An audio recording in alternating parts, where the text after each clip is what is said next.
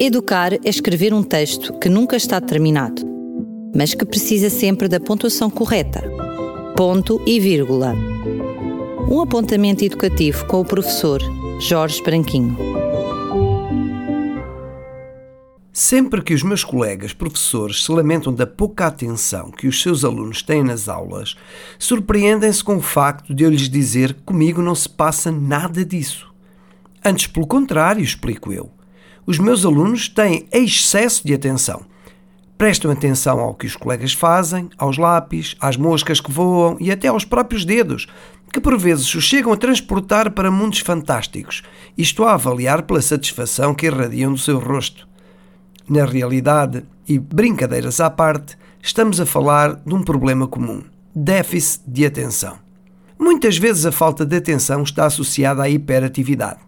Neste caso, estaremos em presença de uma perturbação neurocomportamental identificada como PHDA, ou seja, perturbação de hiperatividade com déficit de atenção.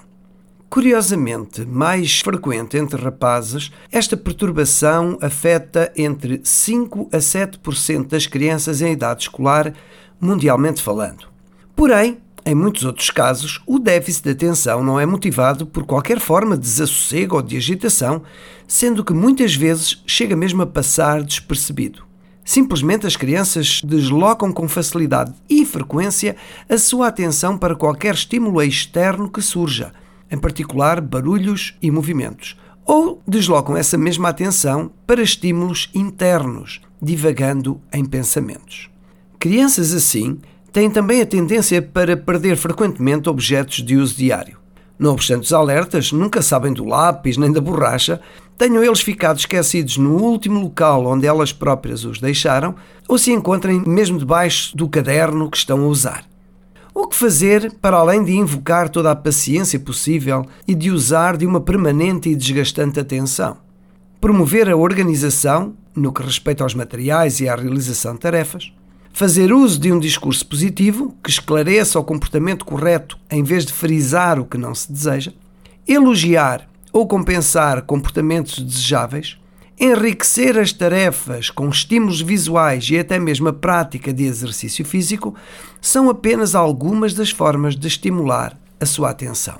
Afinal, a atenção deles merece a nossa maior atenção. E por falar em atenção, Tenha atenção que o nosso próximo ponto de encontro será no próximo ponto e vírgula. Até lá!